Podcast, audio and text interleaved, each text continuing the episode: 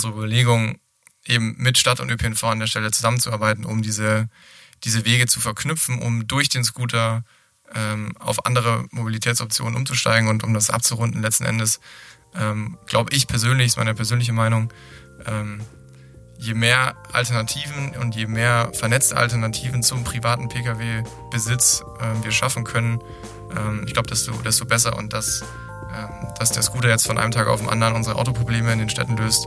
Ähm, ich glaube, da, da, jeder, der das dachte, der ist ein bisschen übers Ziel hinausgeschossen, das ist auch klar. Willkommen bei Freifahrt, dem Interview-Podcast zum Thema Mikromobilität rund um Fahrräder, E-Scooter, Lastenfahrräder und neuen Fahrzeugkonzepten. Hier spreche ich mit Expertinnen, Unternehmerinnen, Herstellern, Entscheidern, Enthusiasten und auch Kritikern über die Zukunft der Mobilität. Mich interessiert, warum das Fahrrad seit 200 Jahren existiert und E-Scooter innerhalb von weniger als zwei Jahren in aller Munde sind. Ich möchte herausfinden, was wir tun müssen, damit Mikromobilität mehr Beachtung bei der Verkehrsplanung bekommt und wir so in Zukunft in gesünderen und lebenswerteren Städten leben können. Mich fasziniert, warum es in Holland und Dänemark selbstverständlich ist, mit einem Lastenfahrrad unterwegs zu sein und wir hierzulande kostenlosen Parkraum wiederum als selbstverständlich erachten. Ich möchte von meinen Gesprächspartnern und Gesprächspartnerinnen lernen und so für euch einen 360-Grad-Blick auf Fahrzeuge, Anbieter, Strategien, Politikbedenken und Potenziale werfen. Mein Name ist Sebastian Hofer und heute spreche ich mit Christopher Keindl und Niklas Birkner vom schwedischen Scooter-Sharing-Startup Voi. Vorweg möchte ich erwähnen, dass wir eine Vorgeschichte haben, denn seit Juli diesen Jahres arbeitet die Hamburger Hochbahn mit Voi in einem europaweit einzigartigen Pilotprojekt zusammen, bei dem wir E-Scooter in einem suburbanen Gebiet nördlich von Hamburg für die erste und letzte Meile und als Zubringer zum ÖPNV platziert haben. Christopher war für das BSL Mobilité Forum ausnahmsweise mal wieder in Hamburg und so haben wir es uns zu dritt kurzerhand in seinem winzigen Hotelzimmer gemütlich gemacht für diese Aufnahme. Am meisten Infos bekommt ihr somit logischerweise über dieses Kooperationsprojekt. Ihr erfahrt, warum das Ganze ein voller Erfolg ist und wir sprechen außerdem über die Hintergründe, wie der Betrieb funktioniert hat und was sowohl die Hochbahn als auch Voi dadurch gelernt haben. Spannend an diesem Projekt ist vor allem, dass solch ein Angebot durchaus sehr gut auch weit abseits der Innenstadt angenommen wird und wie wichtig die Rolle von Infrastruktur und die Verknüpfung von U-Bahn und Scootern beispielsweise für eine Verkehrswende sein kann. Ich habe mich sehr gefreut, mit den beiden endlich mal zu sprechen für meinen Podcast, da sie tagtäglich für Void teilweise im wahrsten Sinne des Wortes auf der Straße unterwegs sind. Sie wissen also, wovon sie sprechen, denn sie ziehen das Scooter-Sharing-Geschäft für Void aktuell von Grund auf und hoch. Niklas und Christopher sind bei all dem Hype um E-Scooter absolut auf dem Boden geblieben. Sie sind überzeugt von einer Zukunft mit mehr Mikromobilität in unseren Städten und außerdem hat es viel Spaß gemacht, mit ihnen dieses Projekt durchzuführen. Nun aber hört selbst, was die beiden Spannendes zu sagen haben und viel Spaß mit der Folge. Also wie findet ihr es eigentlich, dass ich euch Voyeure nenne, als äh, zwei Mitarbeiter von Voy? Den kann ich da tatsächlich noch nicht so richtig, oder? Den höre ich auch zum ersten Mal. Dann herzlich willkommen, Christopher Keindl und Niklas Birkner von Voy, beim ersten Podcast mit einem echten Scooter-Sharing-Anbieter in Deutschland. Die meisten von euch kennen Voy wahrscheinlich. Ich kenne euch von unserem gemeinsamen Projekt, das wir gemacht haben in Hamburg, das noch bis Ende des Jahres läuft, wo wir eure Produkte, eure E-Scooter an Haltestellen in der, im suburbanen Raum in Hamburg hingestellt haben. Dieses Pilotprojekt läuft, wie gesagt, noch und ähm, heute möchte ich ganz gerne ein bisschen mit euch sprechen. Also herzlich willkommen. Vielen Dank. Schön, dass wir da sein dürfen. Ähm, starte doch mal kurz mit einer kleinen Einführung. Wer ist Christopher Keindl und wer ist Niklas Birkner? Ja, wer ist Christopher Keindl? Die Frage treibt mich auch immer wieder um. Äh, um das kurz und, äh, und prägnant zu antworten. Ähm, ich bin äh, seit über einem Jahr bei Boy dabei ähm, und habe damals, also als es im Oktober letzten Jahres war, das Thema E-Scooter ja noch nicht wirklich in, äh, in, ja, in, der, in den Medien und in der Öffentlichkeit in Deutschland angekommen. Ähm, bin, bin damals schon äh, mit nach Stockholm dazugestoßen und habe sehr früh das ganze Thema E-Scooter in Deutschland vorangetrieben. Das heißt, es war sehr viel Richtung Öffentlichkeitsarbeit, was ich gemacht habe, äh, Kommunikation, früh den Dialog mit Städten zu suchen, ähm, aber auch früh direkt ähm, den, den, den Outreach auch zu, zu ÖPNV-Unternehmen zu machen, weil wir das von, von, von Tag eins eigentlich sehr spannend finden bei Voi. Ähm, und bin so sehr stark in diese ganze Compliance-Schiene mit reingerutscht und äh, war dann auch ja, maßgeblich daran beteiligt, dass wir, dass wir irgendwie einen, äh, einen Scooter bekommen, der diese wunderschöne Elektro-Kleinstfahrzeuge-Verordnung auch erfüllen kann. Ähm, das waren, waren wirklich sehr, sehr spannende Monate. Und ja, ich, ich weiß noch genau, wo und wann ich war, als wir dann endlich vom Kraftverbundesamt die Mitteilung bekommen haben, dass es losgehen kann. Ähm, da ist mir dann doch ein, war, war ein sehr, sehr emotionaler und spannender Moment. Und äh, was ich jetzt gerade bei Voi mache, nachdem, nachdem eben die Zulassung äh, vorbei war, kümmere ich mich jetzt um unseren, ja, unseren Betrieb in, im südlichen Dachraum, also so Bayern und Bayern-Schweiz hauptsächlich. Okay, danke schön. Und Niklas? Ja, ähm, ich bin Niklas. Ich bin ähm, auf das Thema Mobilität auch schon seit einer Weile aufmerksam geworden, eigentlich ausgelöst durch mein äh, Geografiestudium in dem man sich ja ähm, relativ, oder da habe ich mich relativ stark damit befasst, ähm, wie bewegen sich Menschen von A nach B, was hat das für Auswirkungen? Und da ist natürlich das Thema Mobilität ähm, sehr, ähm, sehr naheliegend. Und dann bin ich über den ähm, kleinen Umweg, einen kleinen Ausflug ähm, bei Emmy, ähm, bin ich dann bei der Firma Woll gelandet, ähm, quasi da eingestiegen, als Chris dann sein, ähm, dem der Stein vom Herzen gefallen ist, mit der, ähm, mit der Verordnung, als die genehmigt wurde, das war quasi mein Startschuss. Das heißt, ich habe einen spannenden Part verpasst, aber den noch spannenderen Part dann miterlebt und bin jetzt ähm, genau für Hamburg verantwortlich und ähm, sorge dafür, dass hier alles äh, ähm, den rechten Ding geht und äh, gut läuft, ja.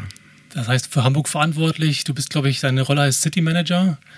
Ja, Market Operations Manager. Ähm, okay, das klingt genau. ein bisschen Aber für zuständig für Hamburg, also also komplett für Hamburg ähm, und auch für unser Projekt, für unser Pilotprojekt beides, ne? Richtig, genau. Also das heißt, ähm, ähm, Hamburg hat eben ja die, die, die schöne Chance, dass wir noch das Pilotprojekt nebenbei ähm, mitmachen können und das gehört natürlich dann auch mit in meine Zuständigkeit.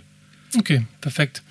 Hm, wie groß war das Element von dem Boom, den man so aus Nordamerika gesehen hat, dass euch das irgendwie magnetisiert hat, gesagt habt, geil, da will ich irgendwie in dem Bereich auch arbeiten?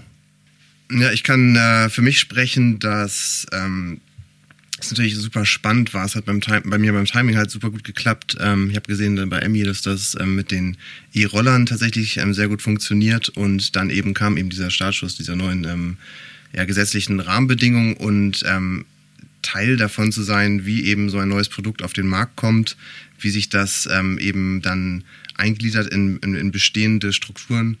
Ähm, das äh, fand ich ja besonders spannend und ähm, ja, das war so der Grund, warum ich eigentlich ähm, mich dann für E-Scooter entschieden habe, weil ähm, es, glaube ich, wenig Märkte gibt, die oder ähm, vergleichbare Produkte gibt, die eine ähnlich äh, schnelle ähm, Entwicklung äh, genommen haben. Wie war das bei dir? Was hat dich dazu gebracht? Na, bei mir war es bei mir war es ein, ein, bisschen anders ehrlicherweise. Ich bin ich hab, bin nicht aus der Uni rausgekommen, habe gesagt Mobilität, das ist das äh, das Thema für das ich für das ich brenne. Das hat sich äh, glaube ich äh, signifikant gewandelt in dem letzten sehr intensiven Jahr.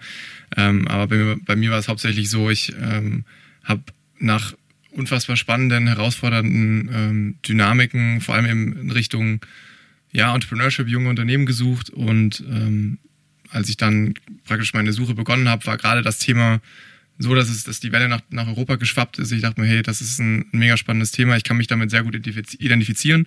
Das war für mich auch immer ein großer Punkt, wo ich gesagt habe, ich will, ähm, ja, meine Arbeit soll sich nicht unbedingt wie Arbeit anfühlen. Und wenn ich mich mit dem dem Produkt oder dem Service, hinter dem ich stehe, wenn ich mich damit identifizieren kann, dann, dann ist das die halbe Miete für mich. Du hast in verschiedenen Metropolen gelebt, sagst du, Barcelona und Singapur, und das hat dich irgendwie, hat dich das inspiriert, dass du sagst, urbane Mobilität muss anders organisiert werden. Ich meine, Singapur ist einer der ersten Städte, die ja auch Flächen bereitgestellt hat für dieses Thema. Beispielsweise ähm, war das der, An, der, der Aufhänger, der dich begeistert hat, zu sagen, das will ich irgendwie auch in Europa, in Deutschland voranbringen? Nicht wirklich, aber ich habe halt gemerkt, dass, dass es ein Thema ist, was mich direkt betrifft, mhm. äh, weil ich mich die nächsten Jahre durchaus schon noch in, äh, im, im Großstadtmilieu äh, sehe. Ähm, und natürlich mich, mich die Frage oder vor allem auch unsere Generation die Frage ähm, ja, der, äh, ob es denn einen Planeten B gibt oder nicht, natürlich nochmal ganz anders be betrifft. Und da ist ja auch ein großer Stein ins Rollen gekommen. Okay, das ist auf jeden Fall eine ziemlich große Motivation, dass man den Planeten schützen will, gerade beim Thema Nachhaltigkeit. Da komme ich später nochmal drauf. Das, ja, große, das, große, das große Thema in dem Ganzen. Ihr kennt ja so meine persönliche Einstellung dazu, aber trotzdem spannend, da nochmal dazu ähm, zu, rüber zu reden. Also das Thema Nachhaltigkeit, Planet retten ist etwas, was äh, trifft das euch für euch beide zu, dass euch das ange, angetrieben hat, in dem Bereich zu starten? Ich würde sagen, es macht das Gesamtpaket ähm, sehr stimmig und, und schließt das Gesamtpaket eigentlich ganz gut ab, ähm, weil ich, ich mir persönlich halt immer wieder ähm, vor Augen führe wo, oder ich sehe, wofür ich das tue. Ich habe da, ich, ich, ich glaube daran, dass wir ähm, durch den Scooter, ob, ob der Scooter jetzt die Lösung ist äh, oder nicht, oder ob der Scooter gerade ähm, hauptsächlich was instrumentalisiert, ähm, Debatten lostritt, die wir sonst in der Form nicht, noch nicht in der Intensität fü führen würden. Selbst wenn es nur das ist, ähm, dann, dann fühlt sich das auf jeden Fall ähm, durchaus sehr erfüllend an und wie gesagt, äh, noch weniger von so, einem, von so einem klassischen Arbeitsalltag entfernt. Und das finde ich eben in der, im Gesamtpaket, glaube ich, sehr spannend. Was macht Void denn anders? Jetzt gibt ja in Deutschland oder zumindest in Hamburg gerade Void, Tier, Cirque, Lime und Bird, um mal die kompletten Markt da äh, abzugrasen. Ähm, ja, also eine Sache ist auf jeden Fall, ähm, was wir ähm, im starken Fokus stellen, ist eben, dass wir ähm, die nahe Kooperation suchen, sowohl äh, mit den Städten als auch eben mit den ähm, örtlichen ÖPNV-Betreibern.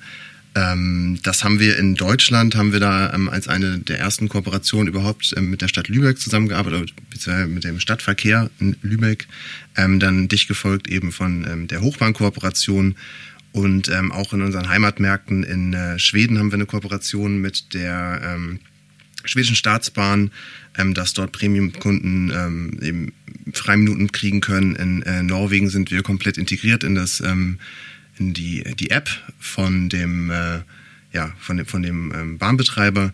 Und ähm, das zeigt, finde ich, auch so ein bisschen so die, die Idee oder das Modell, dass wir eben als, als einer der führenden europäischen Anbieter eben ähm, klar ähm, einen, einen Kurs fahren, der eben ja versucht, eine Kooperation, also Kooperation ähm, nicht nur einzugehen, sondern eben auch zu fördern und ähm, anzustreben um dem noch ein bisschen was hinzuzufügen, beziehungsweise das auf einem etwas abstrakterem und vielleicht strategischerem Level ähm, noch zu ergänzen, warum, warum treiben wir diese ganzen Kooperationen äh, so stark voran und haben damit, ähm, wie gesagt, ich habe damit vor, vor über einem Jahr ja auch schon begonnen. Ähm, das große Thema ist, glaube ich, dass wir letzten Endes ähm, nie vergessen dürfen, dass wir öffentlichen Raum beanspruchen, ähm, nie vergessen dürfen, dass wir ähm, gerade ist der E-Scooter-Markt noch nicht sehr stark reguliert und wir glauben, dass diese Regulierung, wenn man sich das anschaut, wo, das, wo ist die Welle losgetreten, das war in den USA. Ähm, in den USA werden die Märkte immer stärker reguliert. Ähm, in, in Europa geht das Thema jetzt auch los und wir, wir, wir sehen einfach, dass es da keinen anderen Weg gibt, als ähm, mit Städten sehr eng zusammenzuarbeiten und ähm, sprechen uns an der Stelle auch äh, sehr, sehr proaktiv für regulierte Märkte aus. Ich glaube, das hat, äh, das hilft, hat natürlich Vorteile für, für Anbieter, zumindest äh, die auf der einen Seite äh, dann am Ende übrig bleiben, aber natürlich auch für, für Kunden, für die Städte, für, für die Bürger im Allgemeinen. Ähm, und letzten Endes, wie wir das ganze Thema Scooter betrachten, wir sehen praktisch den Scooter als, als Einstiegsdroge in, äh, in Mobilität, okay, äh, um, das, um, um, das mal so plastisch, plastisch darzustellen, weil es ist de facto die, ähm, ja, das erste Transportmittel seit, ich glaube, Generationen, das, das, das neu irgendwo angeführt wurde und es macht unfassbar Spaß. Mhm. Ähm, da spreche ich jetzt natürlich nicht nur von mir, sondern auch von den den äh, Millionen von Kunden, die Scooter, Scooter Player jetzt allein im Sommer über Europa gewonnen haben und die Abermillionen von Fahrten, die gemacht wurden. Ähm, und die Frage ist, was, was können wir damit, wir können die Leute auf einmal ganz anders anpacken und erreichen, wenn es um das Thema Mobilität geht. Und ähm, dann warum? ist die. Aber warum kann das beispielsweise der Scooter besser als das Fahrrad? Das ist ja mal einer der großen Kritikpunkte oder einer der großen Themen, die immer aufkommen. Das Fahrrad gibt schon so lange, warum ist es jetzt dieses Spielzeug, dieser Scooter, warum muss es der jetzt ausgerechnet sein? Ja, warum es der, der Scooter ausgerechnet sein muss, ich glaube, es hat viel mit dem, mit dem Spaßfaktor zu tun, äh, was ich gerade schon meinte. Ich glaube, ein großes Thema ist auch die, die, die Hemmschwelle, die Hürde, mhm. ähm, diese Form der Mobilität mal auszuprobieren. Ich meine, wenn man das sich jetzt anschaut, ähm, Carsharing, die, die Hürde da mal, ähm, sich tatsächlich in so ein Auto zu setzen, ähm, mit dem Auto zu fahren, ein, ein- und auszuparken etc. Das heißt, bis man da mal wirklich losgelegt hat, ähm, das, da, da geht schon wieder ein großer, großer Teil der, der, des eigentlichen, der eigentlichen Wegzeit auch wieder drauf. Ähm, und ich glaube, diese, diese Kombination ist es was Neues, äh, man will es ausprobieren. Ähm, klar, dieser nachhaltige Gedanke schwingt bei vielen Kunden, denke ich, auch mit, dass man irgendwo auch ein gutes Gefühl äh, hat, wenn man auf den Scootern fährt. Ähm, aber eben auch, dass der, der, der ähm, die Hemmschwelle einfach unfassbar niedrig ist, es auszuprobieren. Und genau auf dieser Welle wollen wir eben auch weiterschwimmen und zu sagen, ähm, es, der, der Scooter macht nicht für jeden Weg Sinn, ähm, wenn ich jetzt von, äh, weiß nicht, durch, durch die ganze Stadt von A nach B möchte, das, das funktioniert nicht. Da ist das Scooter definitiv ähm, falsch, genauso wie das Fahrrad falsch ist. Aber dann ist eben genau unsere, unsere Überlegung, eben mit Stadt und ÖPNV an der Stelle zusammenzuarbeiten, um diese, diese Wege zu verknüpfen, um durch den Scooter ähm, auf andere Mobilitätsoptionen umzusteigen und um das abzurunden letzten Endes, ähm, glaube ich persönlich, ist meine persönliche Meinung, ähm, je mehr Alternativen und je mehr vernetzte Alternativen zum privaten Pkw-Besitz ähm, wir schaffen können, ähm, ich glaube, desto, desto besser und das ähm, dass der Scooter jetzt von einem Tag auf den anderen unsere Autoprobleme in den Städten löst. Ähm, ich glaube, da, da, jeder, der das dachte, der ist so ein bisschen übers Ziel hinausgeschossen, das ist auch klar. Aber das hat ja schon so ein bisschen, damit hat das Ganze ja ein bisschen begonnen, ne? Rein die Marketing-Story. Gerade Lime hat ja große auch ähm, Häuserwände mit angemalt und gesagt, hier, wir verändern die, die, die Mobilität in den Städten, wir ersetzen Autos, die ganzen Geschichten. Klar, dass natürlich die Medien anfangen zu sagen, lasst, könnt ihr euch daran messen lassen? Ist das etwas, was ihr wirklich erreichen könnt? Ich meine, Voy war da anders in der Kommunikation, aber ähm, wie, wie seht ihr diesen seltsamen Sommerloch-Hass der Medien auf das ganze Thema? Sowohl jetzt aus Voy-Sicht als auch persönlich vielleicht. Niklas, du schaust, du hast uns Ja, also ich, ich gerade so, mir kommt ähm, eine, eine ähm, ich glaube, es war irgendwie ich weiß gar nicht, irgendeinem Medienbeitrag äh, kam mir eine Umfrage irgendwie in den Sinn, dass irgendwie da wurden dann äh, ein paar Leute befragt auf der Straße mit dem Roller. Ähm, habt ihr das Auto dafür stehen gelassen? Ja, nein. Haben sie natürlich nein gesagt oder viele davon, weil ähm, ist eben, wie, Chris eben schon meinte, ähm, vielleicht eben ein bisschen zu viel gefragt ist, dass durch einen Roller, der zwei Monate auf der Straße steht, jetzt alles Auto stehen lassen. Aber ich würde es eben auch mehr so als, ähm, als ich fand den, Einstiegs, Einstiegsdrogen ähm, Vergleich ganz gut eben als, also als, als Einbruch oder als, als neue, ähm, ja, weiß nicht, dis disruptiv direkt sagen, aber es ist schon eben eine, eine Chance, bestehende Strukturen ähm, ans, oder, ja, anzuzweifeln, ähm, mhm. zu verändern, ähm, voranzutreiben, dass die sich eben entwickeln und eben ähm, ja, also es gibt auch ähm, diese Medienberichte ähm, sind ja auch häufig dann auf die Infrastruktur bezogen, dass die Infrastruktur nicht ausreicht etc.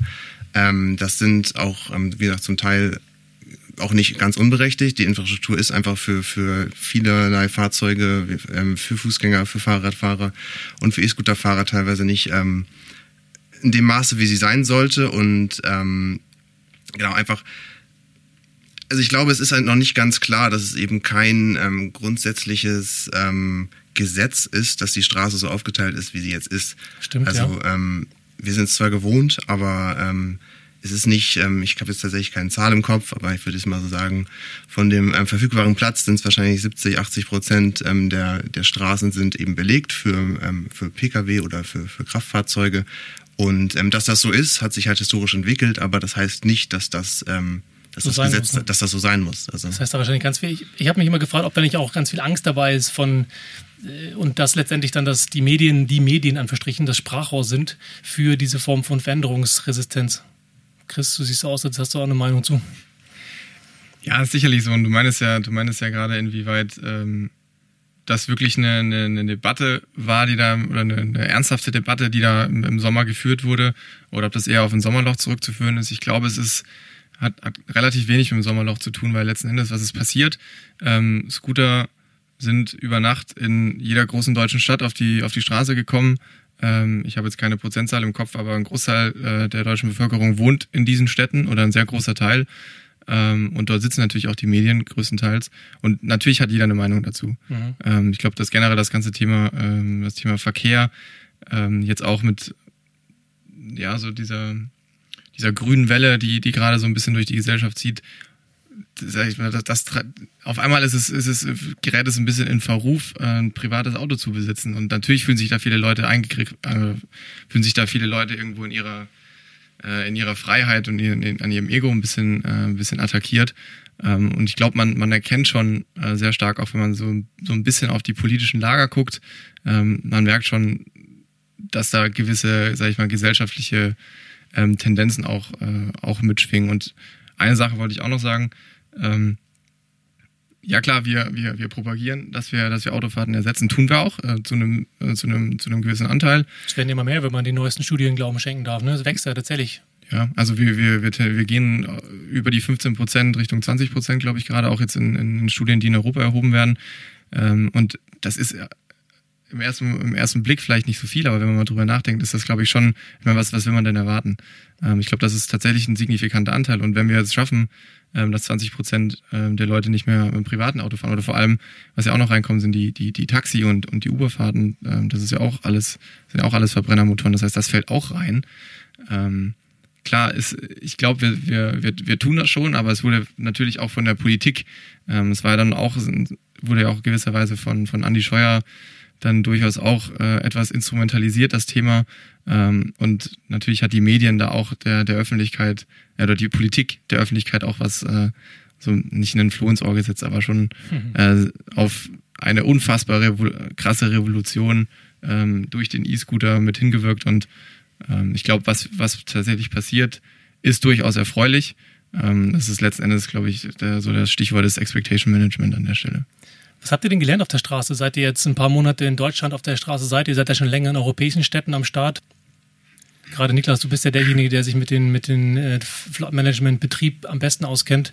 Was sind deine großen Learnings? Mm, ja, also es ist ja nun, ähm, wir haben jetzt auch wie in den Medien eben gehört, ähm, in dem Sommerloch ein großes Teil basierte ja auch darauf, dass es eben ähm, sehr viele negative Meldungen im Ausland gab, eben ähm, so, sowohl in den USA als auch in anderen europäischen Ländern. Und ähm, wir haben eigentlich gemerkt, oder das, was wir jetzt gelernt haben im deutschen Markt, ist, dass wir, ähm, ja, es hat lange gedauert, bis wir diese ähm, E-Scooter-Regulierung dann quasi, oder bis die Scooter hier auf der Straße stehen. Aber ähm, es hat vielleicht, kann man fairerweise sagen, das Warten war jetzt auch nicht ganz umsonst, weil wir eben tatsächlich ein bisschen gucken konnten, was ähm, ist gut gelaufen, was ist schlecht gelaufen, anderswo. Und ähm, also unsere Learnings und ähm, ich kann jetzt natürlich hauptsächlich für die Stadt Hamburg sprechen, ist, dass ähm, es eigentlich recht gut läuft und dieser große, ähm, dieses große Chaos, was propagiert wurde ähm, und angekündigt wurde, eigentlich ähm, nicht eingetroffen ist. Und ähm, ja, also ich weiß nicht, welches gerade über die Stadt Hamburg spreche, ist da natürlich vielleicht nochmal eine besondere Rolle, weil eben eine der ersten Städte, die ähm, ja, die gewisse Reglements den ähm, Scooterbetreibern ähm, vorgegeben hat und ähm, gleichzeitig aber auch eine recht erfolgreiche Stadt ist ähm, für E-Scooter-Sharing. Welche Reglements, welche Regularien sind das, die du da ansprichst? Ähm, eine der, ähm, der, oder so die maßgeblichste ist, dass es ein ähm, ein Cap, eine Obergrenze von 1000 Scootern ähm, innerhalb des Ring 2 gibt pro Anbieter und ähm, das ist halt eine, eine Größe, die ähm, ja die einerseits ähm, reglementiert, dass es halt kein, dass es nicht zu viel Anbieter oder nicht zu viel Scooter insgesamt gibt. Gleichzeitig ist es auch jetzt nicht ähm, ähm so eingegrenzt, dass der Betrieb völlig ähm, sinnfrei wäre und man eben diese ganzen, ja, also für den Kunden überhaupt keinen, ähm, keinen Nutzen hätte. Ich lese immer wieder, dass eine gewisse Flottengröße aber wichtig ist, damit der Betrieb funktioniert.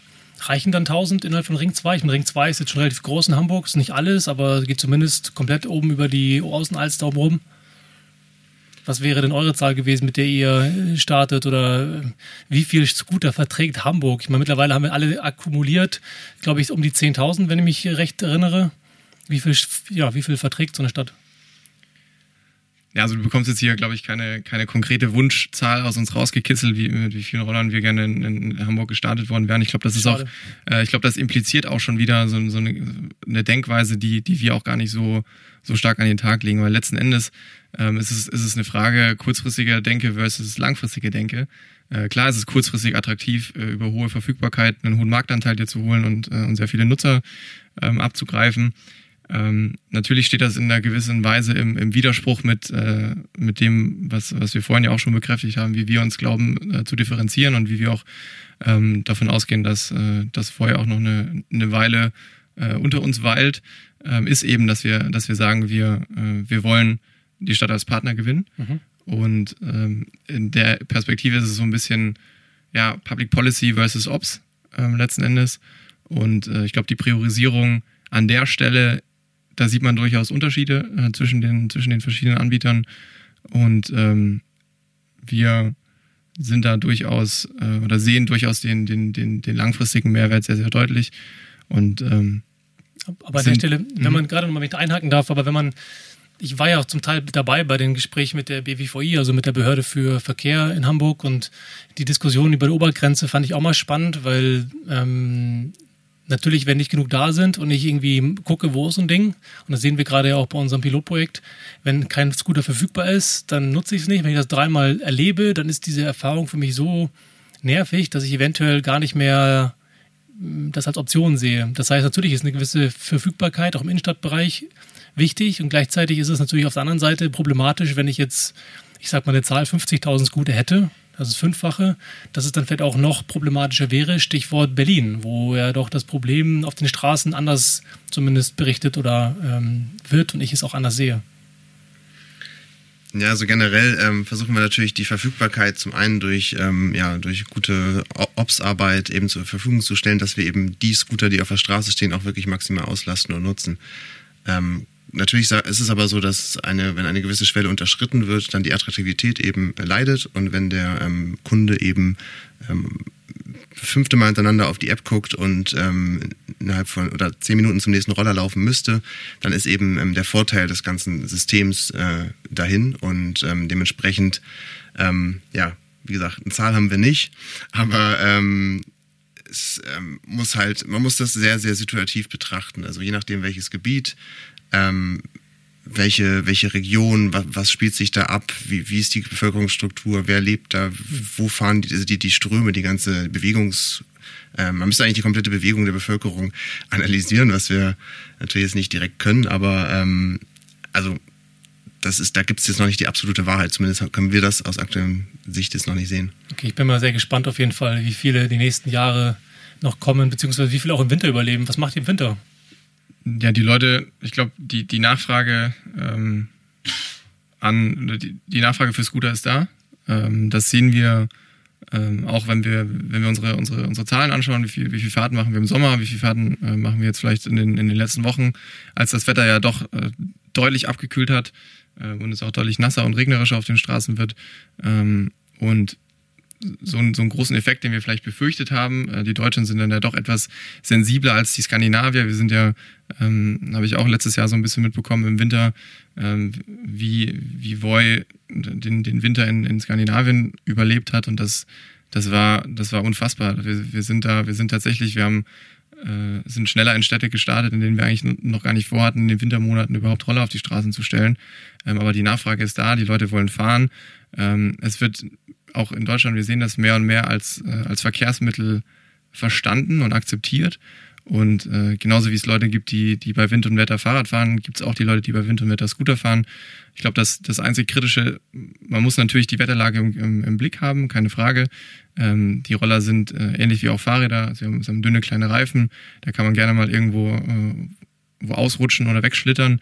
Ähm, deswegen betrachten, schauen wir uns die Wetterlage auch sehr genau an, haben da auch Entscheidungsmatrixen ähm, im letzten Jahr in, in, den Nordics schon aufgebaut, die, die, die auch hier Einzug finden und ähm, solange, ähm, ja, solange ein sicheres Fahren gewährleistet werden kann äh, für, die, für die breite Masse, sind wir auch auf der Straße. Inwieweit, inwieweit wir unsere Flotten verkleinern, ähm, das, das schauen wir uns äh, Markt für Markt an ähm, und hängt natürlich äh, ja, von, von einigen Faktoren ab. Aber jetzt sagen doch alle immer, es fahren nur Touristen rum. Wenn jetzt im Winter keine Touristen mehr da sind in Berlin, Hamburg und in München, dann müsste doch eigentlich euer Geschäft ziemlich gut ein, ähm, einbrechen oder in Stockholm oder in Kopenhagen. Ist das nicht so? Ja, ich glaube, die Zahlen werden in ein paar Monaten für sich sprechen. Ähm, dass, dass Touristen, klar, die, sind, die, die machen einen großen Anteil aus. Ähm, aber das Touristen sind auch nicht unbedingt das interessanteste, äh, die, die interessanteste Zielgruppe für uns. Ähm, und äh, ich glaube, das, das sehen wir ja auch mit unserem, mit unserem gemeinsamen Piloten, mit der Hochbahn ganz, ganz interessant. In, in, in Berne, Poppenbüttel, da gibt es nicht wirklich viele Touristen, die sich da raus verirren. Hier und da vielleicht mal der ein oder andere, der, der, der falsch abbiegt. Ich glaube nicht, ehrlich gesagt. Oder vielleicht sogar niemand. Und äh, wir sind auch, was wir dort oben sehen, das ist, das ist äh, unfassbar, unfassbar spannend und, und sehr, sehr zufriedenstellend. Also ich glaube, dieses, dieses Thema, dass wir uns nur auf Touristen stürzen und in die Zentren gehen, ähm, Jein, ich meine, auf der anderen Seite ist halt auch die Frage, inwieweit gehen wir so stark in die Zentren, weil wir nur äh, limitierte Flotte in die Stadt stellen dürfen, zumindest in gewisse Zonen. Ähm, inwieweit öffnet einem die Stadt vielleicht sogar da oder drängt einen die Stadt sogar dazu. Ähm, und andererseits ähm, ist es auch spannend, eben über diese, diese Grenzen hinauszugehen und da ähm, sehen wir die Touristen deutlich weniger. Frei nach dem Motto Gleitzeit für alle verschenkt Void 10 Credits an die ersten 20 Hörer, die jetzt Lust bekommen haben, eine Runde mit E-Scootern rumzudüsen. Schickt mir dazu einfach eine E-Mail an hello at freifahrt-podcast.de. Wichtig dabei ist, dass ihr die E-Mail-Adresse angebt, die mit eurem Void-Account verlinkt ist. Und jetzt geht's weiter mit der Folge und einem Deep Dive zu dem Pilotprojekt mit der Hochbahn. Gutes Stichwort auf jeden Fall über die Grenzen hinaus. Außerhalb von dem Ring 2 darf man machen, was man will. Niklas, erzähl doch mal. Wir haben jetzt sehr viel zusammengearbeitet in diesem äh, Pilotprojekt. Der, was das grobe, der grobe, das grobe Konzept ist von dem Ganzen. Ich glaube, es ist langweiliger, wenn ich das mache. Deswegen würde ich dich bitten, einmal kurz zu erzählen, was dahinter steckt. Also, ähm, grob zusammengefasst ist, dass wir ähm, in Kooperation mit der Hochbahn haben wir ähm, zwei ähm, quasi Rollerständer, ähm, also quasi sehr ähnlich einem Fahrradständer an die ähm, zwei U- und S-Bahn-Stationen, also jeweils eine Station gestellt und ähm, das eben auch ähm, groß, ähm, ja, marketingtechnisch ähm, klar gemacht, dass diese Station eben zum Umstieg ähm, ähm, für die erste und letzte Meile gedacht ist.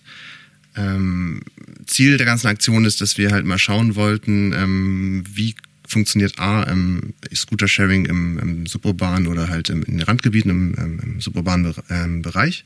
Und ähm, dann eben auch, ähm, wo wir gerade wieder zum Thema haben wir schon drüber gesprochen, ähm, Autos ähm, ersetzen, ähm, eben zu schauen, können wir Pendler wirklich targeten mit ähm, so einem Angebot, was eben ähm, in, den, in den täglichen Pendelbedarf ähm, integriert werden kann. Eben nicht der Tourist, sondern der, der einmal am Wochenende dann die drei Stunden am Stück fährt, sondern es sind eben, die Idee war ganz plump gesagt, ähm, äh, die zehn Minuten, die man sonst vielleicht mit dem Auto ähm, zur Bahn gefahren wäre, was ja per se auch schon mal gut ist, dass man mit, mit, mit, der, Bahn, mit der Bahn fährt. Ja.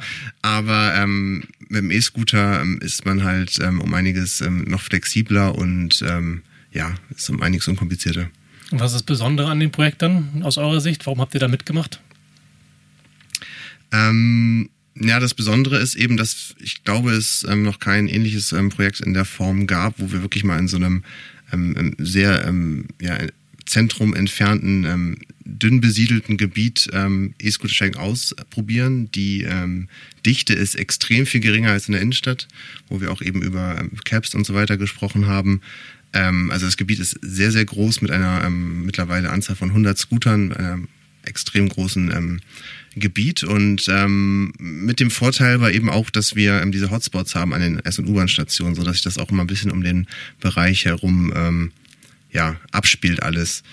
Ähm, das heißt, es geht ja, es geht ja an der Stelle darum, dass diese, dass die Scooter genutzt werden sollen als erstes letzte Meile Verkehrsmittel. So, also vom, vom Nutzergedanke ist ja, ich komme oder der die User Journey, wie man so schön sagt, ich komme also mit der Bahn an in Berne oder so und sehe dann den Scooter direkt vor der Tür. Der steht auf so Park-and-Ride-Parkplätzen an diesen Ständern, von denen du gesprochen hast, zur Verfügung und ich fahre damit nach Hause. Was passiert denn dann, wenn der dann, wenn ich dann nach Hause gefahren bin? Also wie, wie geht das? Sammelt ihr den dann ein oder bleibt der da stehen oder wie funktioniert denn der Betrieb dahinter? Also ähm, das läuft eigentlich relativ ähnlich ab ähm, wie auch in, der Stadt. Das heißt, wenn ein Scooter ähm, eben abends abgestellt wird, ähm, beispielsweise eben vor dem eigenen Haus, dann kann es sein, dass im Laufe des Abends oder ähm, der Nacht noch jemand ähm, kommt und den nutzt und entweder wieder zur Bahn fährt, um abends nochmal in die Stadt zu fahren oder Freunde besucht etc. pp.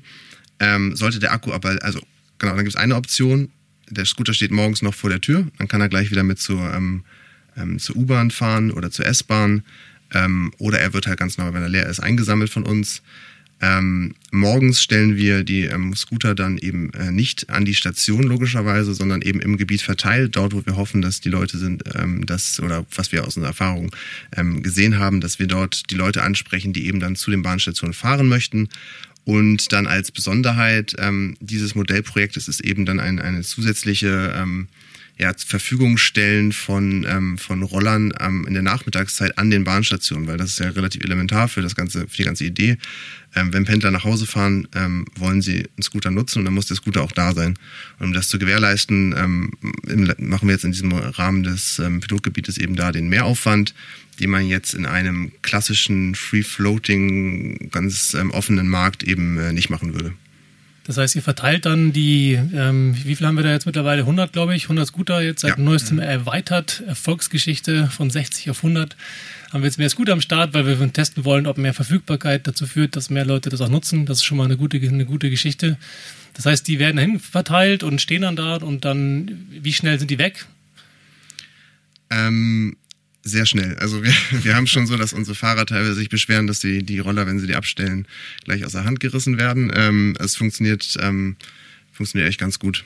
Also ähm, ich glaube, es ist halt diese Verlässlichkeit, dass man eben einen Ort hat, an dem man weiß, dass man Scooter ähm, haben, also abholen kann und eben ähm, eine gewisse, eben diese Verlässlichkeit, die man vielleicht durch Free Floating, sonst reines Free Floating nicht unbedingt hat. Und gerade in so einem riesigen Gebiet, das ist halt ein, ein, großer Vorteil, dass die Leute eben wissen, das ist die Station, da gibt es Scooter, da muss ich hingehen und ja, los geht's. Das heißt, ähm, das ist nur ein Tropfen auf den heißen Stein oder so? Oder bräuchte man nicht mehr? Oder müsste man jetzt die, die Dinger wieder autonom zurückfahren lassen oder einsammeln wieder zurückbringen? Weil das ist ja eine so der, der großen Fragen. Ne? Wenn man jetzt 50 Scooter hinstellt, kann man 50 Menschen transportieren und der Rest guckt in die Röhre. Ja, also ich würde nicht sagen, dass es ein Tropfen auf heißen Stein ist. Dafür, ähm, ja, es ist, es ist ja ein Test gewesen. Wir müssen erstmal anschauen, wie es funktioniert. Wir haben ja auch, ähm, die Leute eben konnten sich äh, mit, mit äh, Freiminuten registrieren. Das heißt, sie wurden auch incentiviert, das auch wirklich zu nutzen. Ähm, okay, wie viele Freiminuten gab es dann da pro Person?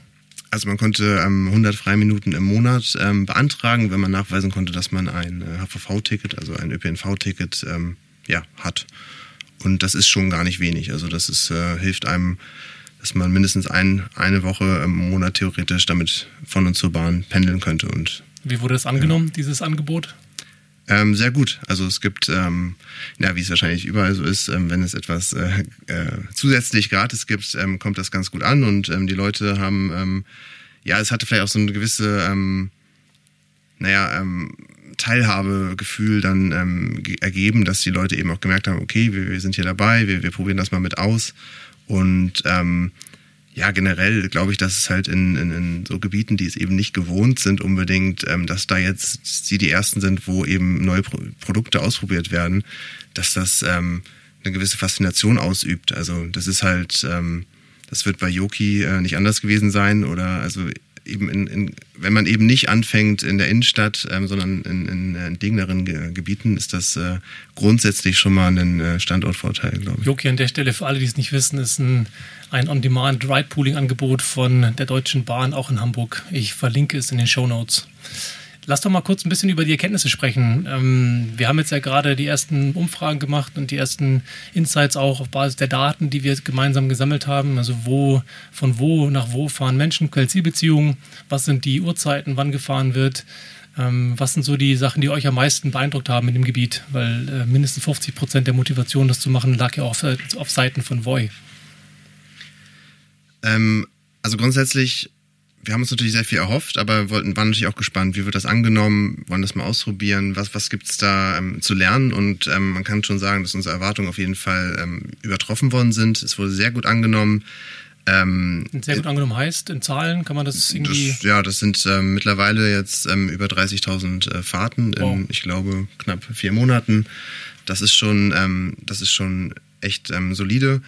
Und ähm, ja, und eben gerade wenn wir uns jetzt die Werktage angucken, konnte man eben auch klar beobachten, wie ich eben schon angedeutet habe, dass es Leute gibt, die morgens zur Bahn fahren und eben welche, die weg von der Bahn fahren.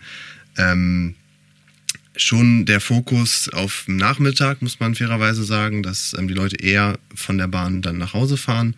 Aber es gab auf jeden Fall ähm, ja beides und ähm, ja, wir haben auch also das, was wir so an ähm, Auswertungen und, und, Feedback bisher bekommen haben, hat auch gezeigt, dass wir tatsächlich auch ähm, die Leute das zum Pendeln nutzen. Also es gibt sicherlich auch die Leute, die damit ähm, von A nach B innerhalb des Gebiets fahren, was vollkommen nachvollziehbar ist, aber ähm, die Leute sehen es wirklich als Pendelprodukt und das ist schon mal, ist schon mal viel, sehr viel gewonnen.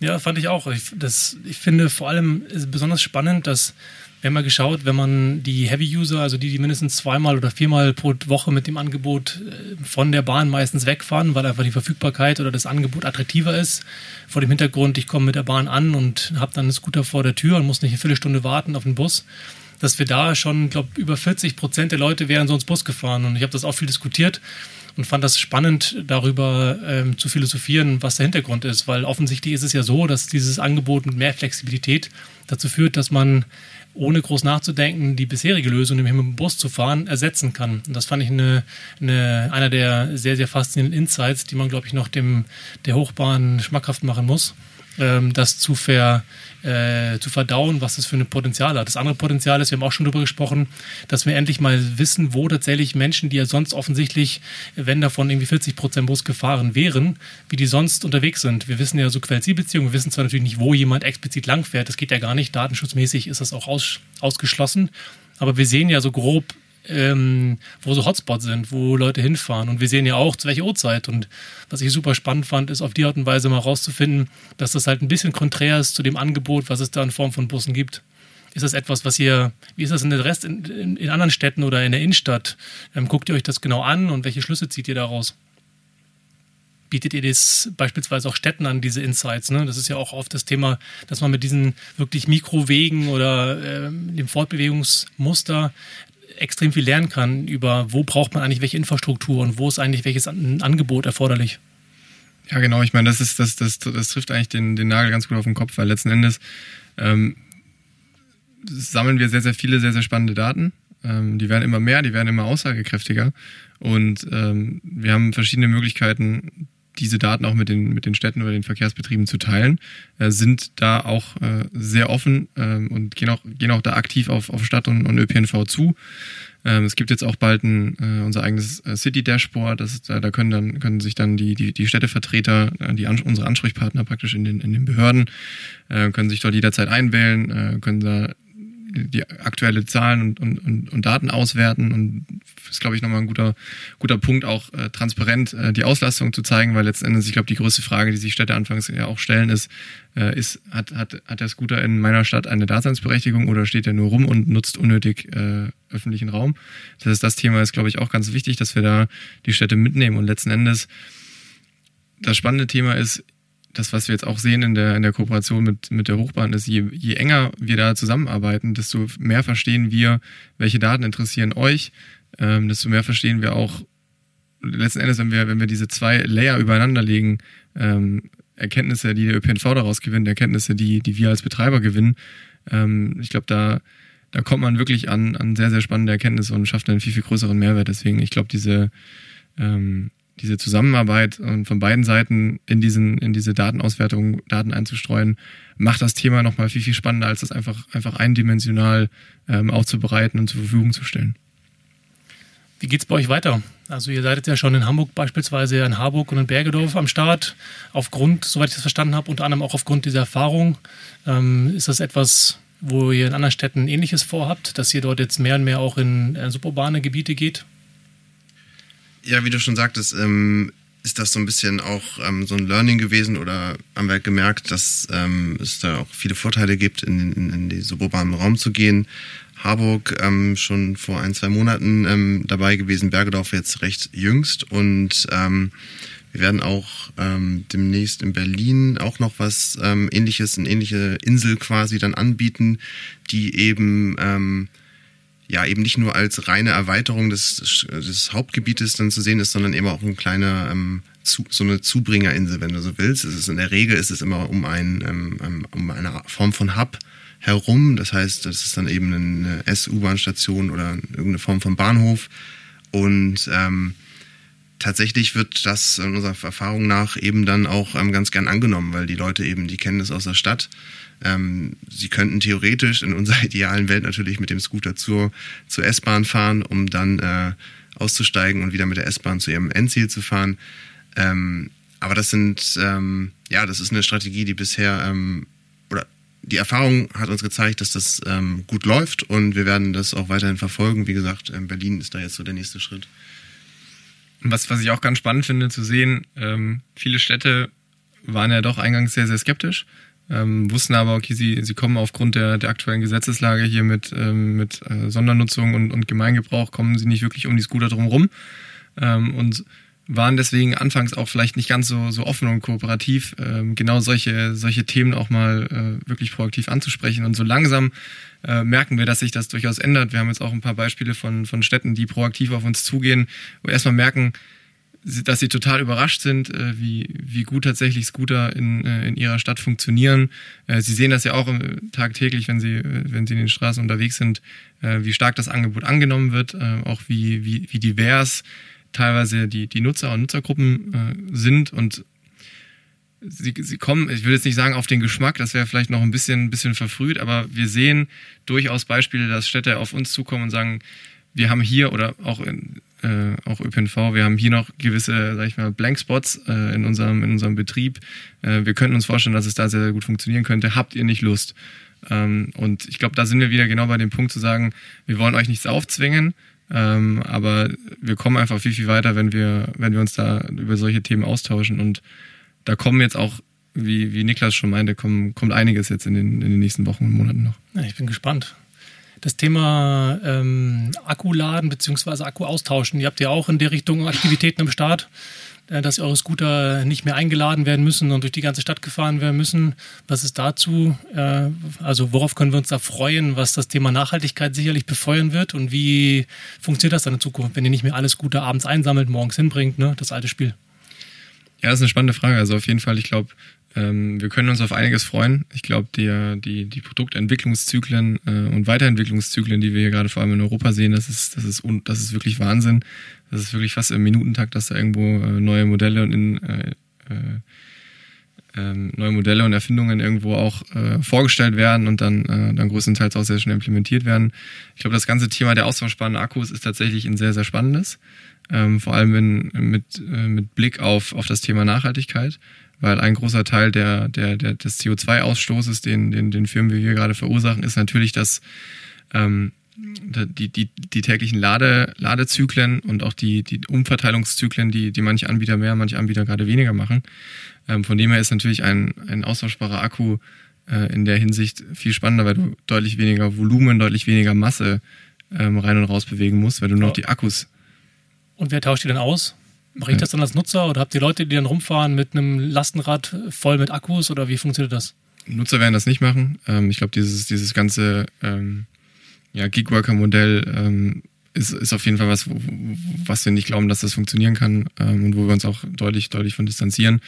Ähm, das sind äh, zum einen, das wird, glaube ich, ein Mix sein. Zum einen werden das unsere festangestellten Mitarbeiter sein. Ähm, zum anderen werden das ähm, Logistikunternehmen, professionelle Logistikunternehmen sein, ähm, die, die natürlich auch nach Mitteln und Wegen suchen, wie sie Routen nachts fahren können.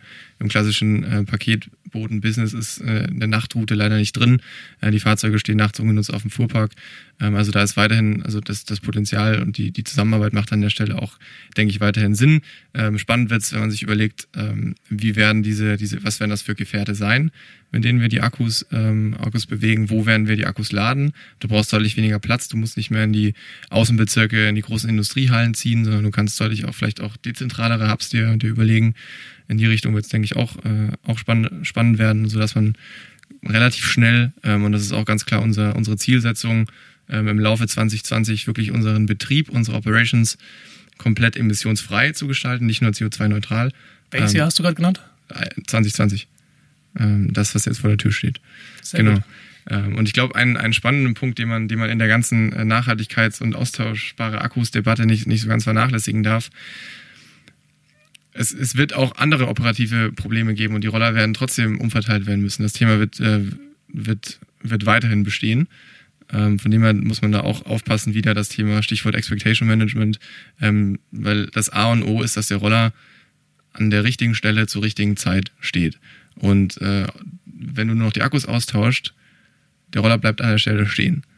Ähm, und das ist, das heißt, da kommen auch wieder diese ganzen ähm, technischen Tricks und Kniffe, die, die wir anwenden können, um unsere Nutzer ähm, noch, noch viel, das wird noch ein viel, viel größeres Thema werden, wie wir die Roller ähm, auch über die, über die Crowd, über unsere Nutzer wieder an Stellen bekommen, ähm, wo die Nachfrage auch wieder hoch sein wird, weil das, das Thema Rebalancing nicht mehr so passiert, so stringent und linear, wie es jetzt gerade ist. Du fährst die Roller in der Früh dahin, wo, wo es Sinn macht, weil die Roller fährst und du packst nicht mehr so viele Roller an. Ja, auf jeden Fall. Das heißt, bei euch wird es auch bald ähm, autonom fahrende Scooter sehen. Ich fand es ja super witzig, das dieses Jahr irgendwann gesehen zu haben. Die Idee, ja, auf den ersten Blick total paradox, aber irgendwie eigentlich ergibt es schon Sinn, oder? Ja, es macht Sinn, aber ich glaube, da, da, da werden wir noch eine, alle einige graue Haare bekommen, bis das Thema irgendwann tatsächlich mal Realität wird. Ich habe es ja so ein bisschen am eigenen Leib mitbekommen, äh, was Zulassungsthemen ähm, sowohl beim, beim BMVI, Bundesverkehrsministerium, als auch beim, beim Kraftfahrtbundesamt angeht. Es gibt ja zum Beispiel auch die, die Technologie der, der sogenannten Slow Speed Zones, äh, Zonen, äh, in denen ein Roller automatisch gedrosselt wird durch die Ferne, ähm, die, in, die Standard ist äh, in der Anwendung in, in fast allen anderen europäischen Märkten und wir in Deutschland nicht mal diese Technologie nutzen dürfen, weil ein Kraftfahrzeug darf nicht äh, praktisch aus der Ferne und es darf nicht in Geschwindigkeit und Leistung eines Kraftfahrzeugs aus der Ferne eingegriffen werden. Und da der Scooter jetzt ja als äh, Elektrokleinstfahrzeug offiziell ein Kraftfahrzeug ist, so rum, ähm, sind wir da jetzt auf einmal eben auch in diesen äh, sag ich mal, sehr, sehr komplexen Makrothemen äh, eines Automobils auch irgendwo mitgehangen, mitgefangen. Das sind, ich habe interessante Frage insofern, als dass ich mir überlegt habe, ich finde diese 20 km/h einfach viel zu langsam und fände es wünschenswert, dass es irgendeine Möglichkeit geben sollte, dass man sich Credits verdient und vielleicht einen Führerschein digitaler Art macht oder viel Erfahrung sammelt, dass man den halt irgendwie auf 30 km/h äh, beschleunigen könnte, die, äh, also dann over the air abgedatet ist. Sowas ist wahrscheinlich auch nicht möglich aufgrund der Gesetzgebung, oder? Technisch ist es möglich. Ich glaube, das Thema Gamification ist ein, ist ein sehr, sehr spannendes, genau das. Ähm, wenn, wir, wenn wir wissen, du als, als, als Nutzer ähm, hast dich bewiesen als, als sicherer und guter Fahrer, ähm, dass man dann, dass man dann über zum Beispiel die, die Geschwindigkeit auch nochmal ähm, das Produkt attraktiver macht. Vor allem das Stichwort Loyalität ist dann natürlich auch ganz spannend. Ähm, wenn du weißt, du musst eine gewisse Anzahl an Fahrten mit uns machen und dann fährt dein Roller auf einmal schneller. Ähm, das sind natürlich Themen, die wir, die wir uns anschauen. Ich glaube, Gamification äh, wird ein großes äh, Stichwort jetzt auch für 2020 werden, in, generell in dem Markt. Ihr habt ja an der Stelle auch schon zum Thema Gamification ja auch eure Fahrsicherheitsschule schon gelauncht. Ride like voila. Ich finde diese Kombination aus Englisch und Französisch ein bisschen komplex, aber abgesehen davon macht Spaß, da ein bisschen rumzuklicken und sich Credits zu verdienen. Du hast uns ja anfangs auch Voyeur genannt, also das, das Thema äh, scheint ja doch irgendwo ein bisschen, es scheint ja hängen zu bleiben. Ja, genau, äh, gutes Stichwort, äh, Ride Like Voiler, äh, spricht man das aus, äh, unsere, unsere digitale Fahrschule ähm, ist so ein, so ein erster Ansatz, ähm, auch uns als Anbieter selbst in die Pflicht zu nehmen, zu sagen, wir, wir sind in einem sehr, sehr spannenden Umfeld, wenn man jetzt nicht nur Deutschland anschaut, sondern europaweit sich das Thema äh, genauer betrachtet, weil der E-Scooter ist nur in Deutschland ein Kraftfahrzeug. In anderen Ländern hast du teilweise die genau gegensätzliche ähm, Ausrichtung, äh, wo der Roller denn fahren darf. Es gibt Länder, da ist es ein Spielzeug, da darfst du nur auf dem Gehweg fahren, nicht auf der Straße. Kommen die Touristen zu uns, oh, der Tourist benimmt sich wieder daneben, fährt mit dem Scooter auf dem Gehweg. Ähm, und deswegen haben wir gesagt, wir müssen diese, diese Fahrschule ähm, oder unter anderem deswegen haben wir gesagt, wir, wir brauchen mal so eine, wollen diese Fahrschule ins Leben rufen, wo wir wirklich auf die nationalen Gegebenheiten eingehen, ähm, wo man sich auch wirklich die Zeit nehmen soll, sich nochmal über viele Dinge, zumindest mal in der Theorie, bewusst zu werden, kann man sich vorstellen. Für die, die sie noch nicht gemacht haben, äh, geht unter ridelikeboiler.com, äh, guckt euch das an, aber es ist im Prinzip wie eine, aufgebaut wie der theoretische Teil einer, einer Führerscheinprüfung. Ähm, Fragen, Szenarien, Verkehrsregeln, äh, was gibt's Do's und Don'ts äh, und Tricks und Kniffe, wie man ähm, alljährlich sicher und äh, ja, sicher und sicher Scooter fährt. Und dafür gibt es dann Freicredits, das hast du vergessen. Das ist äh, einer der wichtigsten Part auch. Das ist auf jeden Fall wichtig. Freicredits, Frei, Freicredits ist immer wichtig. Was gibt's Freifahrten. Freifahrten, okay, sehr gut. Freifahrten. Das klingt wie so nach Rummel. Ja, achso, ich wollte jetzt eigentlich einen Witz machen, weil ja dein Podcast auch so ähnlich heißt. Ja, stimmt. Und welcher Witz wäre das? Freifahrt. Ah. Gibt es jetzt Freifahrten auf Freifahrt von euch? Können wir auch nochmal besprechen. Okay, sehr gut.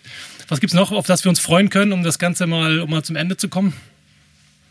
Was gibt es noch, was wir äh, von euch erwarten können in Zukunft? Gamification ist ein Stichwort, austauschbare Batterien ist ein Stichwort, ähm, Thema Infrastruktur und Standorte. Düsseldorf hat das jetzt hervorgemacht in, vom Bahnhof. Das ist nicht euer Thema, aber eher infrastrukturell.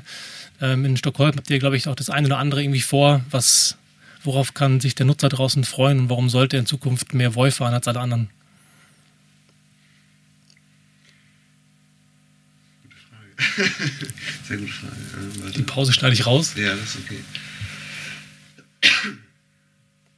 Also ich glaube, es gibt echt viele Dinge, auf, auf die äh, wir uns freuen können, auf die, die du dich freuen kannst und auf denen sich, äh, glaube ich, alle, alle Scooter-Fans und auch die, die Nicht-Scooter-Fans äh, da draußen freuen können. Ich glaube, es wird äh, du hast das Thema ähm, Infrastruktur angesprochen, das liegt leider nicht direkt in unserer Hand. Ähm, aber wir sehen, dass da die, die ganze Scooter-Thematik auch eine sehr spannende Debatte, ich weiß nicht, ob man, ob man sagen kann, äh, hervorgehoben hat, aber oder hervorgerufen hat, aber zumindest sehr stark entfacht hat und, und, und äh, katalysiert hat, ähm, sodass. Wieso, was passiert da? Was ist da katalysiert worden? Ja, in Berlin, die mhm. einzigen spannenden, wie gesagt, Düsseldorf gerade und eben Berlin, die jetzt ähm, behaupten, dass sie Pkw-Plätze für Lastenfahrräder und äh, Kickscooter freimachen wollen. Ja, genau, das ist ja das Erste und das, das darf man auch nicht unter den Tisch kehren, ehrlicherweise, weil das ganze Thema äh, öffentlichen Raum äh, oder, oder Park, Parkbewirtschaftung äh, umzu, wegzunehmen und, und anderen Formen der Mobilität zur Verfügung zu stellen, ist ein, ist ein heißes politisches Thema und wenn sich da, wenn es endlich mal jemand äh, aus äh, ja, aus einer, einer Städte- oder einer Kommunalpolitik äh, oder auch einer regionalen Politik es wagt, ähm, Parkplätze ähm, dem, dem Auto wegzunehmen und für andere Formen der Mobilität, ob das jetzt nur der Scooter ist oder auch andere Fahrräder, Lastenfahrräder etc., die brauchen ja auch Platz, äh, ist, dann ist das, glaube ich, ein, äh, nicht nur ein Schritt in die Richtung, sondern ich glaube in die richtige Richtung, sondern ich glaube auch ein großer Schritt. Ja, würde ich auch sagen. Ähm, dann hattest du ja gefragt, was, was kann man spezifisch auch noch von Voy erwarten? Ähm, ich meine, das ist jetzt hier kein offizieller Release-Termin. Ähm, so, somit können wir, können wir da auch nur ähm, so ein bisschen durch die, durch die Blume sprechen. Ähm, ich glaube, Gamification ist ein spannendes Stichwort. Ähm, ich glaube, Partnerschaften ist ein, ist ein sehr, sehr spannendes Stichwort. Äh, mit, äh, mit der ASIAC in Aachen ist jetzt vor kurzem auch noch was dazugekommen. Ähm, und was ich eben meinte, ähm, Städte und ÖPNV-Unternehmen tauen so ein bisschen auf.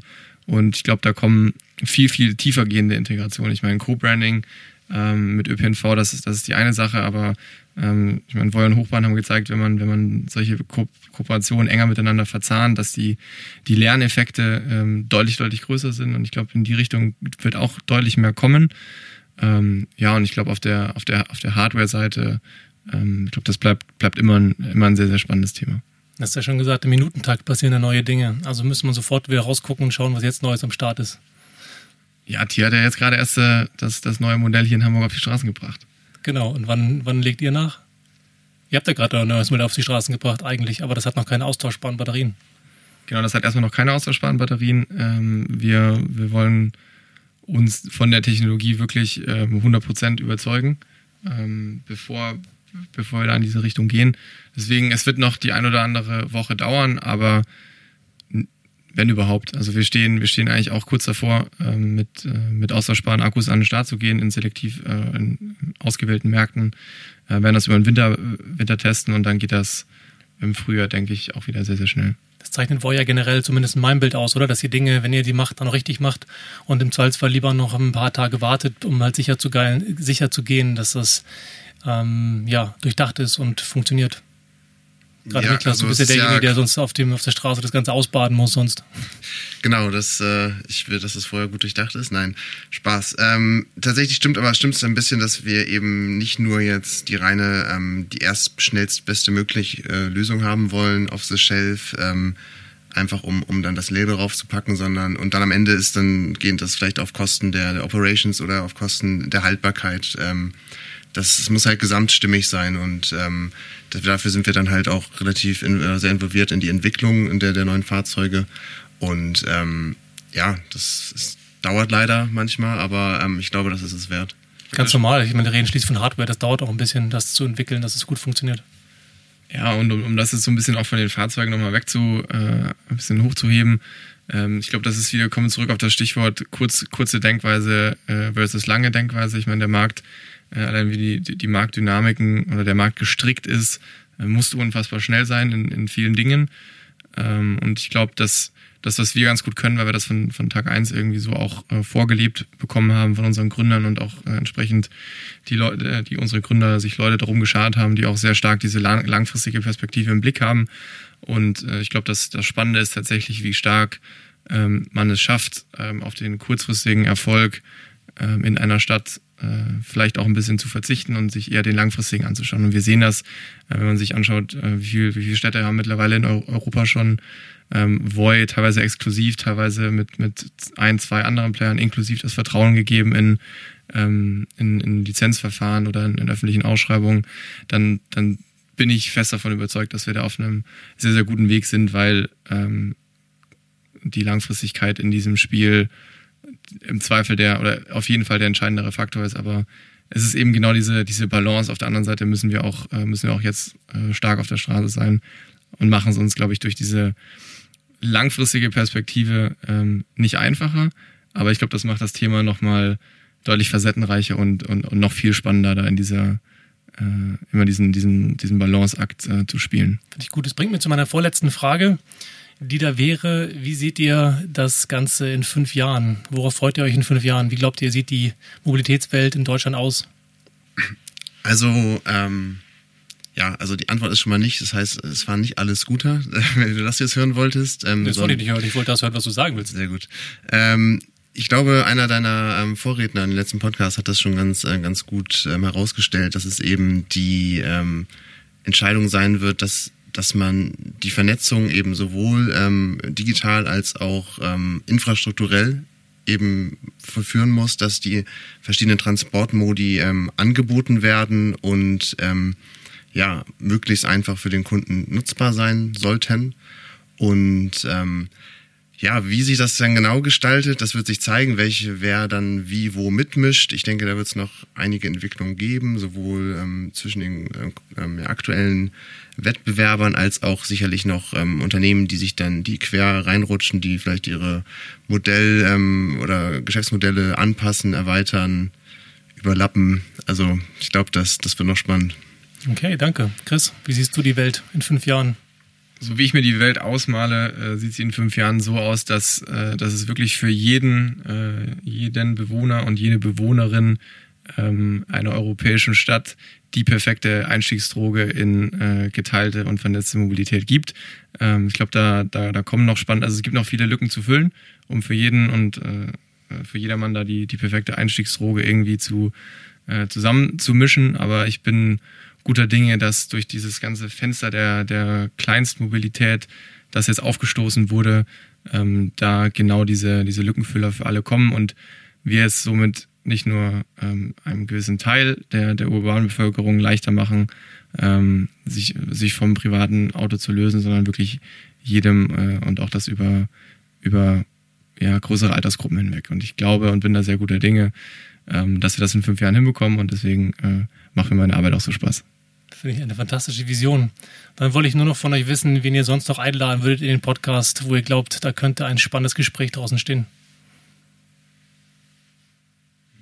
Ich glaube, spannend wäre, aber das hast du ja auch schon eingangs erwähnt, oder zumindest impliziert, dass es jetzt das erste Gespräch ist mit, äh, mit Scooterplayern. Ich glaube, spannend wäre es auch, die, die Facetten unserer äh, Marktbegleiter ähm, da auch mal mit einzufangen. Ähm, ich glaube, es gibt äh, gibt doch durchaus die ein oder die ein oder anderen äh, Unterschiede. Wen würdest du als erstes da sehen oder benennen?